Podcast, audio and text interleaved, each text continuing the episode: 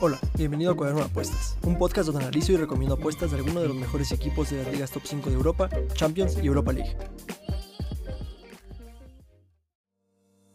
Para este episodio especial de Champions traigo prácticamente todos los partidos de los grandes equipos que suelo analizar.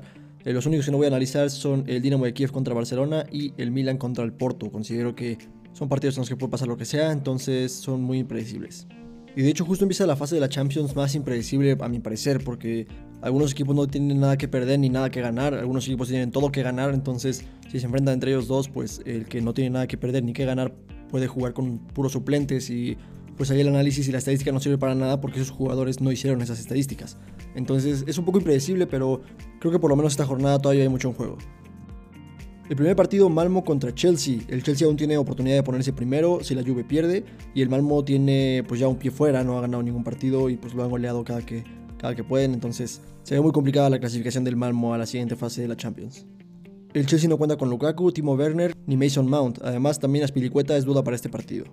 De estadísticas importantes, la verdad es que no hay mucho en este partido, solo pues destacar el gran ataque que tiene el Chelsea, incluso sin Lukaku ni, ni Timo Werner, que eh, promedian 2.60 goles por partido en la Premier League y 1.67 en, en lo que va de la Champions, además de que promedian 5.40 tiros a puerta por partido.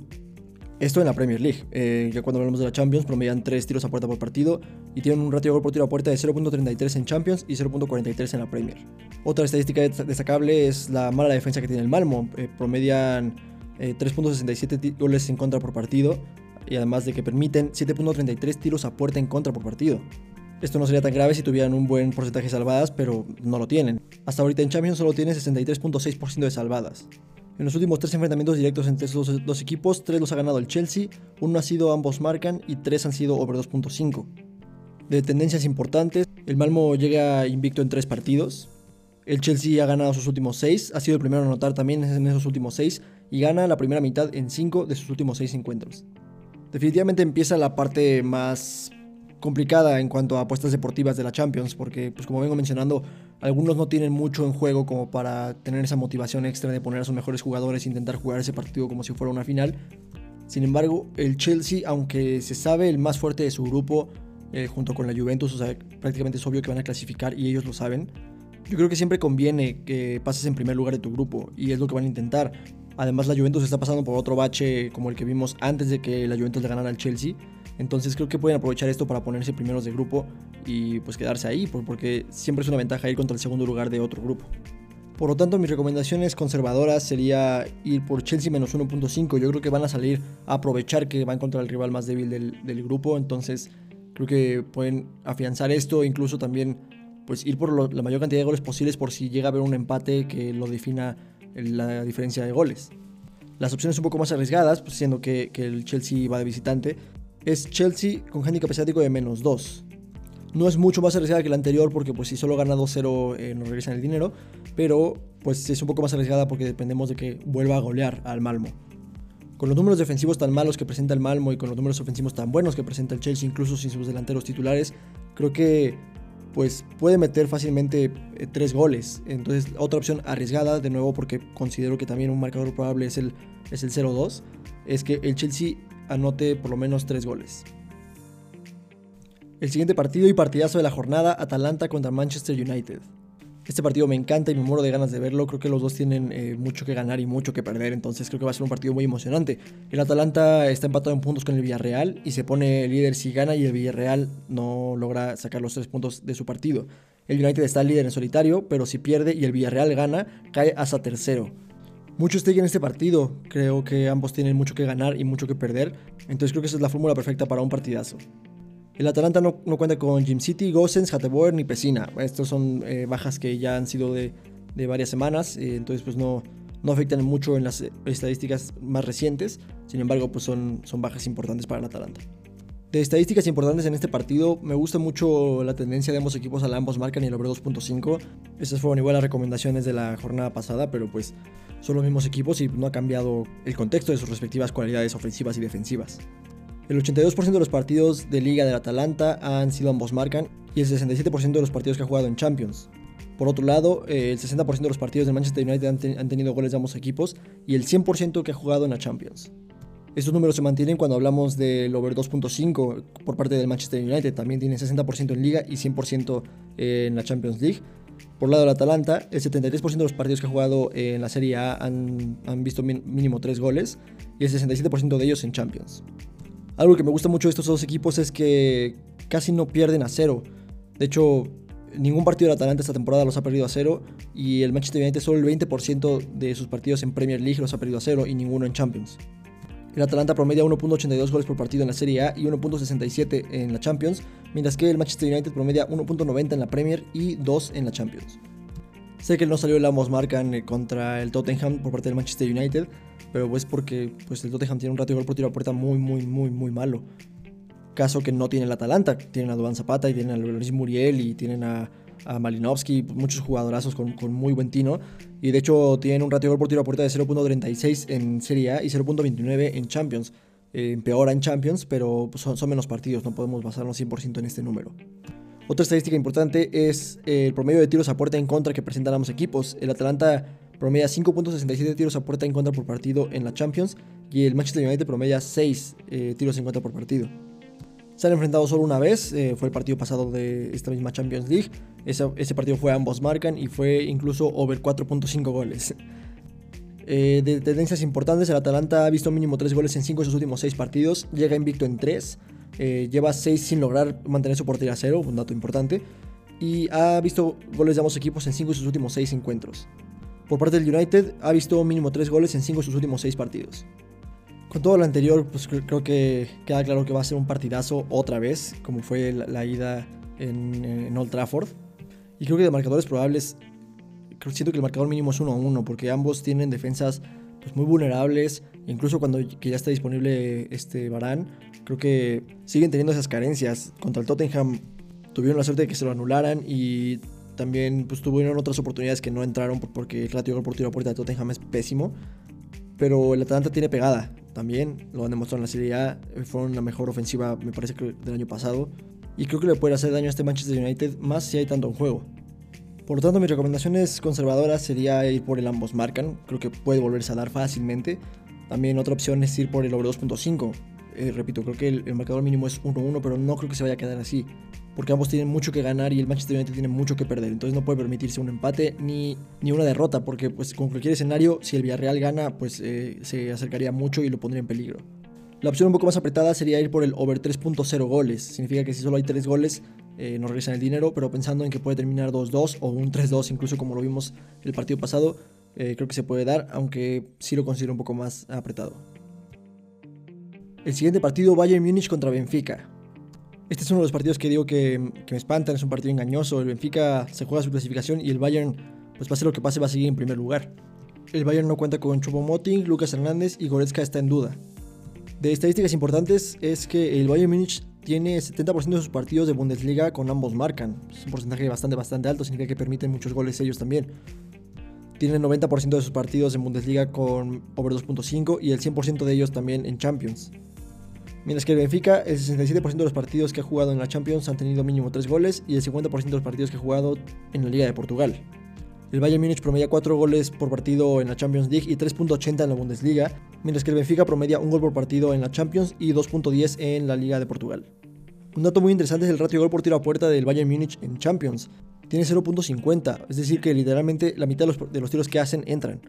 Mientras que el Benfica tiene 0.17 en, Champions, uno muy muy muy bajo pero tienen 0.34 en su liga, entonces puede que sea mala suerte lo que están teniendo también en, la Champions League.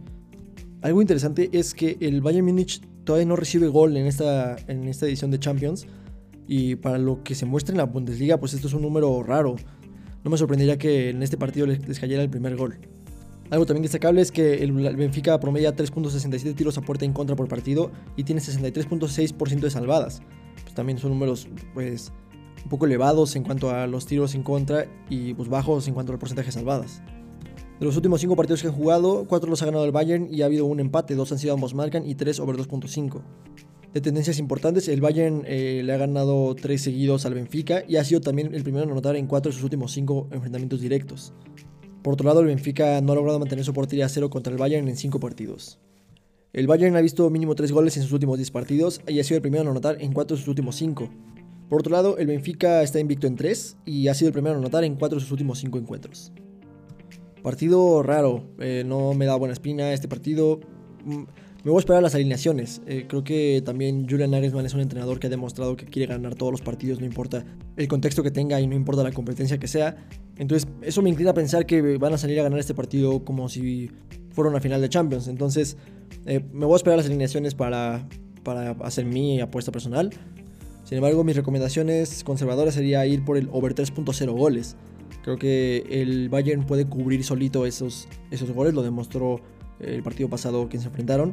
También creo que el Benfica puede anotar un gol en este partido, no me sonaría nada raro por los números defensivos que tiene el Bayern en la Bundesliga, que nos están mostrando acá en, en la Champions. La opción un poquito apretada es el Bayern con handicap asiático de menos 1.5. Me suena bien porque creo que puede quedar 2-0, eh, pero pues también creo que puede terminar 3-1 o algo por el estilo.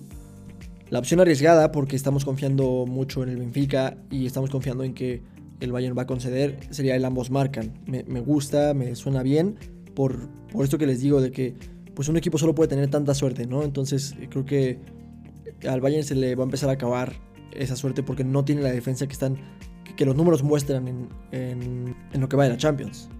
Pero es un poco arriesgada porque estamos confiando de más en el Benfica. El siguiente partido, Juventus contra Zenit. La Juve está pasando por un nuevo bache. Eh, está en primero de su grupo de Champions, pero solo a tres puntos del Chelsea. El Zenit está en puestos de Europa League, pero puede acercarse al Chelsea si tropieza. La Juve no cuenta con Chiesa, De King, Ramsey ni Rugani. Se está mostrando que la baja de Chiesa ha sido más sensible de lo que, de lo que uno se imaginaba. De estadísticas importantes es el bajo porcentaje que tienen ambos en, en Champions League de over 2.5. Ambos tienen solo 33% de sus partidos con, con mínimo 3 goles. La Juve promedia 1.36 goles por partido en la Serie A y 1.67 en la Champions, mientras que el Zenit promedia 2.62 en su liga, pero 1.33 en la Champions. También aquí es importante considerar la diferencia de nivel que tienen eh, pues, las ligas de cada equipo. Ambos tienen un buen ratio de gol por tiro a puerta, la Juventus tiene 0.40 y el Zenit 0.31. La Juventus no ha fallado en anotar en lo que va de la temporada en la Champions League y solo ha fallado en anotar el 9% de los partidos que ha jugado en la Serie A, mientras que el Zenit ha fallado en anotar en el 67% de los partidos que ha jugado en Champions. La Juventus aún no recibe gol en la Champions League y el Zenit promedia solo 0.67 goles eh, en contra. Ambos tienen increíble porcentaje de salvadas, la Juventus obviamente el 100% no, ha recibido gol, mientras que el Zenit 71.4%, además se mantiene en su liga con 74.5%. De los últimos tres enfrentamientos directos, ninguno ha sido ambos marcan y ninguno ha sido over 2.5. De tendencias importantes, la Juventus eh, ha logrado mantener su portería cero en tres partidos contra el Zenit.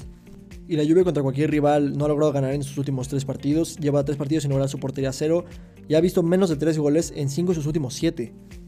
Por otro lado, el Zenit no ha logrado mantener su portería cero en cinco partidos. Ha visto mínimo tres goles en siete de sus últimos ocho. Además, ambos equipos han anotado en cuatro de sus últimos cinco encuentros partido bastante engañoso. Creo que este puede ser un partido o de muchos goles o un partido como el partido pasado que terminó 1-0 a favor Juventus. Creo que la localía le va a ser un factor importante a la Juventus en este partido y no creo que sea un partido de muchos goles, aunque pues siempre está ese riesgo. Mis recomendaciones conservadoras sería apostar por menos de 3.0 goles. Esto significa que si llega a quedar 2-1 o 1-2, eh, pues nos regresan el dinero. O si la Juve golea 3-0 al Zenit, pues también nos regresan el dinero.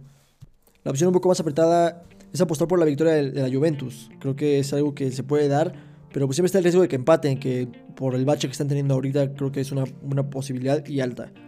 La opción más arriesgada sería ir por el under 2.5 goles, esperando a que la Juventus gane 1-0 o quede 0-0 o solo quede 1-1 si es que llegan a empatar. Siguiente partido, Real Madrid-Shakhtar. La lucha por derrocar al Sheriff eh, sigue. El Real Madrid puede ponerse primero si el Sheriff pierde. Y el Real Madrid no cuenta con Benzema, Ceballos, Mariano, Valverde y Rodrigo está en duda. Algo muy interesante es que el Real Madrid tiene 73% de ambos marcan y over 2.5 en, la liga. Esto pues, nos deja ver que siempre permiten por lo menos un gol de rival. Lo vimos contra el Leche, que era prácticamente imposible que no les metiera gol, pero pues ahí estuvo.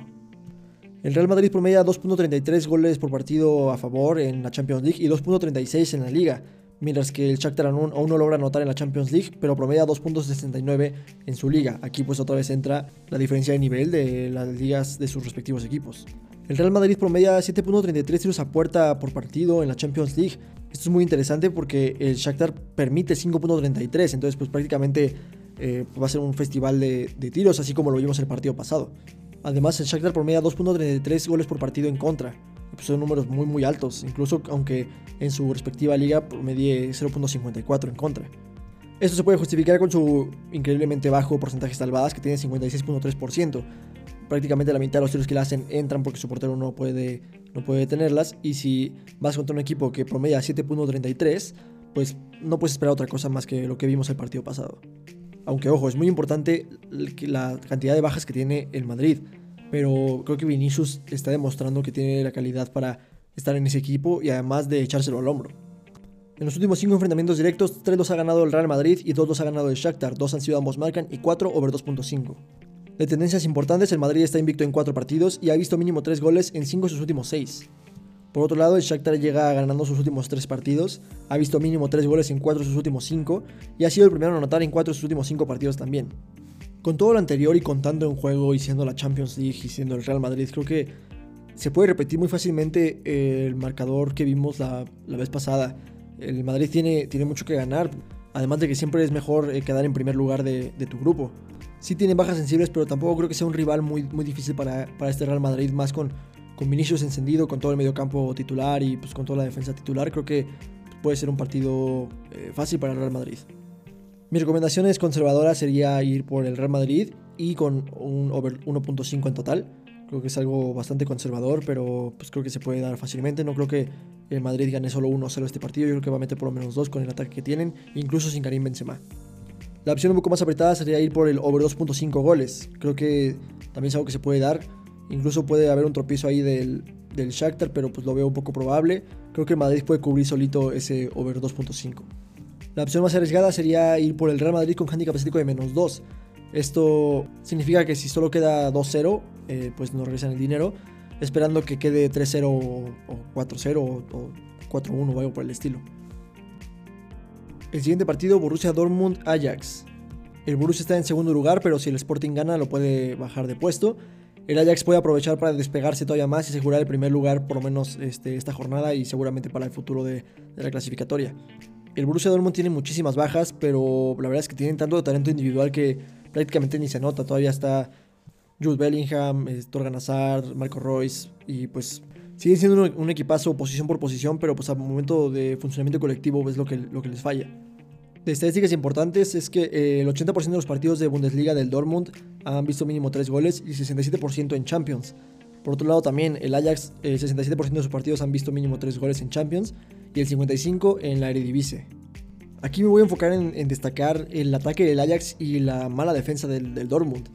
El Ajax promedia 3.67 goles por partido en la Champions y 3.36 en su liga. promedia 7.33 tiros a puerta por partido y 7.55 en su liga, tienen un ratio de gol por tiro a puerta de 0.45 en Champions y 0.42 en la Eredivisie. Además de que no ha fallado en anotar en ningún partido de Champions y solo ha fallado en anotar en 18% de sus partidos de la Eredivisie. Números brutal, brutalmente buenos. Y pues siempre menciono la diferencia de, nivel en las ligas, pero la verdad es que que el Ajax lo, transfiera tan directamente de la Eredivisie a la Champions League es lo que hace que esto tenga tanto valor. Por otro lado, el Borussia Dortmund eh, promedia 1.67 goles por partido en contra en la Champions y 1.5 en la Bundesliga. Permite 4.33 tiros a puerta por partido en la Champions y 4.10 en su liga, además de que tiene un porcentaje de salvadas bastante bajo de 61.5% en la Champions y 68.3% en la Bundesliga. De los últimos 5 enfrentamientos directos, 2 los ha ganado el Borussia Dortmund y 3 los ha ganado el Ajax. Uno ha sido ambos marcan y 2 han sido 2.5 de tendencias importantes, el Borussia ha ganado sus últimos 3 partidos, ha visto mínimo 3 goles en 5 de sus últimos 7 y ha sido el primero en anotar en 4 de sus últimos 5.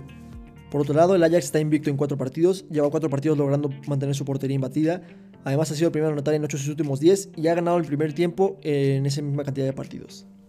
Con todo lo anterior y pues visto el partido pasado que pues todos estuvimos muy decepcionados del ambos marcan, eh, tal vez ahí subestimamos la, la defensa del Ajax, que la verdad sí tiene números bastante impresionantes. Y bueno, qué equipazo es el, Ajax de Ten Hag. La verdad es que juegan, juegan muy, muy bien. Y aunque no tengan tanto talento eh, como individual, posición por posición, comparado contra el Borussia Dortmund, creo que a nivel colectivo son muy superiores al, al Dortmund. Mi recomendación de apuestas conservadoras sería ir por el over 2.5, creo que es algo que se puede dar, eh, no solo porque sí crea que el Ajax lo puede cubrir de nuevo, sino porque también eh, confío en que el Dortmund va a despertar por lo menos un, poco. Otra opción conservadora es, apostar a que el Ajax logra por lo menos el empate con Ajax con handicap asiático de más 0.5.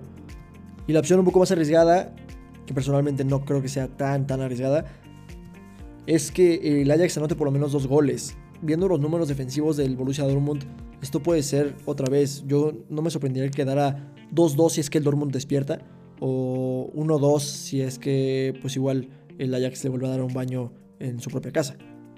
No, la verdad es que no veo razón por la que esto no se podría dar, pero es un poco más arriesgado porque pues siempre eh, puede quedar 0-1 o 1-1. El siguiente partido, Liverpool Atlético de Madrid. El Liverpool está en primero y se va a quedar ahí pase lo que pase en esta jornada, mientras que el Atlético está en segundo por diferencia de goles nada más. El Liverpool no cuenta con Milner ni Keita, mientras que el Atlético no cuenta con Lemar, Llorente, Savic y Griezmann está sancionado. De estadísticas importantes es que el 100% de los partidos que ha jugado el Liverpool en Champions han visto goles de ambos equipos y el Atlético de Madrid, el 67% de los partidos que juegan Champions han visto también goles de ambos equipos. Estos números se mantienen igual cuando hablamos de eh, over 2.5, además de que el Liverpool en la Premier League, el 80% de sus partidos han tenido mínimo 3 goles, mientras que por parte del Atlético de Madrid en la liga, el 64% de sus partidos también. Aquí es importante destacar el poderío ofensivo que tiene el Liverpool. Promedian 3.67 goles por, partido en Champions y 2.90 en la, en la Premier. Mientras que por parte del Atlético promedian 1.33 en la, en la Champions League y 1.64 en la Liga. El Liverpool promedia 8.33 tiros a puerta por partido en la Champions y 6.40 en la Premier, menos que el Atleti 3.67 en Champions y 3.55 en la Liga.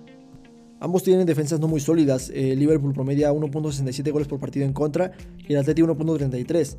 Esto se justifica con su porcentaje de salvadas. El, Liverpool tiene 54.5% de salvadas en Champions y el Atleti 66.7%. Aquí lo, destacable es que el Liverpool aumenta su porcentaje de salvadas en Premier a 74.2 mientras que el Atlético de Madrid eh, lo reduce en la liga con 61.1% de salvadas. En los últimos 5 enfrentamientos directos, 2 ha ganado el Liverpool, 1 ha terminado en empate y 2 ha ganado el Atlético. 4 han sido ambos marcan y 3 sobre 2.5. De tendencias importantes, el Liverpool está invicto en 17 partidos, ha visto mínimo 3 goles en total en 9 de sus últimos 10 partidos y ha sido primero a anotar en sus últimos 7. Por otro lado, el Atlético de Madrid está invicto en 3, ha visto mínimo 3 goles en 5 de sus últimos 6 partidos. Con todo lo anterior, me espanta un poco el escenario en el que Liverpool salga con suplentes a este partido, pero considero que es un poco improbable porque es contra el rival eh, pues, más fuerte después de ellos en este mismo grupo, o por lo menos en lo que va de esta clasificación. Sin embargo, creo que van a optar por la opción de, intentar ganar este partido otra vez, ahora en casa, y mejor darles descanso a sus titulares al final si es que ya se ha definido su pase, en primer lugar. Siento que es un partido un poco engañoso, entonces como tal no traigo opciones conservadoras, traigo dos apretadas y una arriesgada. La, opción un poco apretada sería apostar por la victoria directa de Liverpool, creo que lo pueden sacar. Eh, como tienen algunas bajas eh, el Atleti que son bastante sensibles, creo que pueden sacar este partido este, pues, fácilmente. Otra opción apretada sería ir porque Liverpool anota por lo menos dos goles. Creo que es algo que se puede dar por su poderío ofensivo y el hecho de que el Atlético de Madrid ya no tiene ese perfil tan tan defensivo que pues, nos tiene acostumbrados el Cholo. La opción arriesgada es que pues aún así el Atlético logre romper el candado de Liverpool, porque pues tampoco es que Liverpool tenga números defensivos muy buenos. Y que veamos por lo menos 3 goles con el over 3.0 goles. Significa que si solo, quedan, solo hay 3 goles en el partido, se anula la apuesta, confiando en que puede terminar 3-1 a favor Liverpool o 2-2 o algo por el estilo. El siguiente partido, Manchester City contra Brujas. El City está en segundo lugar y si pierde puede bajar de posición. Además está solo a un punto del PSG. El City no cuenta con Ferran Torres para este partido. De estadísticas importantes es el promedio de goleo que tiene el Manchester City. Promedian 3.67 goles por partido en la Champions y 2 cuando juegan en la Premier League. Además de que tiran mucho a puerta. Promedian 7.67 tiros a puerta por partido en la Champions y 5.50 en la Premier. Además de que mantienen su ratio gol por tiro a puerta a través de las dos competencias con 0.35. Esto no pasa cuando hablamos defensivamente, se ve muy polarizado su rendimiento tanto en la Premier como en la Champions. En la Champions promedian 2 goles por partido en contra, mientras que en la Premier League promedian solo 0.60. Y esto se ve reflejado en su porcentaje de salvadas. En la Premier tiene 70.6% de salvadas y en la Champions solo 25%. Por otro lado, el Brujas promedia 2.33 goles por partido en contra en la Champions y 1.15 en su liga. Permiten 5.33 eh, tiros a puerta por partido en promedio en la Champions y 3.08 en su respectiva liga, además de que mantienen eh, muy cercanamente su porcentaje de salvadas tanto en la Champions como en su respectiva liga, con 62.5% en la Champions y 65% en su liga doméstica. Solo se han enfrentado en una ocasión, que fue la ida de esta misma Champions League, terminó 1-5 a favor Manchester United. Eh, fue ambos marcan y pues obviamente fue over 5.5. De tendencias importantes, el Brujas llega invicto en 3 partidos y ha visto goles de ambos equipos en 6 de sus últimos 8. Con todo lo anterior, eh, no, yo no me desanimaría por el partido del Crystal Palace con el Manchester City, siguen siendo un equipazo, pero pues a veces eso pasa y más en la Premier. Eh, yo creo que el, Manchester City tiene fácil este partido, además que juegan en el Etihad, entonces no creo que el Brujas tenga pues, gran, gran oportunidad aquí. Dije lo mismo con el Crystal Palace, pero pues a final de cuentas están en segundo lugar de Champions y están en riesgo que no clasifiquen aún en esta instancia, ¿no? Siguen siendo eh, pues el, el, equipo más fuerte del grupo junto con el PSG. Entonces creo que pues, van a poner toda la carne al asador en este partido, esperando llegar más relajados contra el PSG. Mis recomendaciones conservadoras sería apostar por el Manchester City con handicap asiático de menos 2, esperando que el marcador mínimo que, que logre será 2-0. Vi que el partido pasado pues eh, lograban llegar muy fácilmente a las oportunidades y ahorita no tienen muchas bajas importantes, entonces creo que se puede dar bastante bien. La opción un poquito más apretada sería apostar por el Manchester City over 2.5. No me sonaría nada raro, más contra un equipo que promedia 5.33 eh, tiros a puerta en contra por partido y tiene un porcentaje de salvadas que se mantiene en sus dos ligas de alrededor del 62.5%. La opción arriesgada sería apostar por el Manchester City con handicap asiático de menos 2.5, esperando que gane 3-0 o 4-0 o 4-1 eh, tal vez. Pero pues siempre puede pasar cuando los eh, equipos son tan, tan disparejos, siempre puede pasar que el underdog se, se encierre en su área y pues va a ser muy complicado meter muchos goles. Sin embargo, creo que el Manchester City eh, sabe romper esos candados, y, pero pues sigue siendo la opción arriesgada. El siguiente partido, Leipzig contra PSG. El Leipzig dio un gran partido en la ida contra el PSG, y bueno, el PSG está con varias bajas y pues sigue mostrando un rendimiento dudoso. El PSG no cuenta con Mbappé, Berratti, Paredes y con Messi en duda. De estadísticas importantes es pues, la, tendencia a, a, los partidos de goles de estos dos equipos. El 50% de los partidos de Leipzig en la Bundesliga han sido ambos marcan y el 100% que ha jugado en la Champions. Por otro lado, el 58% de los partidos que ha jugado el PSG en la League One han sido ambos marcan y el 67% de los partidos que ha jugado en Champions. Algo interesante es que el PSG ha ganado a cero solo el 25% de los partidos que ha jugado en la, liga francesa, mientras que el Leipzig ha perdido a cero solo el 20% de los partidos que ha jugado en la Bundesliga. Además, no ha perdido ningún partido a cero en lo que va de la Champions League. El Leipzig promedia 2.10 goles por partido en la Bundesliga y 2 en la Champions, mientras que el PSG promedia 2 goles por partido en la Champions League y 2.17 en la League One. Algo aquí impresionante es el ratio de gol por tiro a puerta que tiene el Leipzig. Tiene un ratio de gol por tiro a puerta de 0.55. Entonces, eh, pues bueno, ya saben lo que significa esto. De 100 tiros metes 50 eh, o de 10 tiros metes 5. Es un número altísimo. Eh, si han estado escuchando el podcast, han visto que un número muy bueno sería eh, de 0.40 para arriba. 0.50 es escandaloso y 0.55 pues es, brutal. Por otro lado, el PSG no se queda atrás. Eh, ellos tienen eh, su ratio de gol por tiro a puerta en Champions del 0.50 y lo mantienen en 0.46 cuando juegan en la, en League One. Aquí la diferencia también entre estos dos equipos es que el Leipzig promedia 3.67 goles por partido en contra, mientras que el Leipzig solo uno. Estos números solo en Champions League. Esto se justifica porque el Leipzig tiene 43.8% de salvadas en Champions. Es un número bajísimo.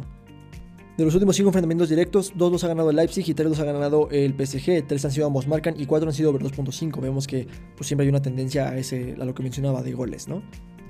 De tendencias importantes, el Leipzig no ha logrado mantener su portería cero en 5 partidos contra el PSG y el PSG ha anotado primero en 5 partidos contra el Leipzig.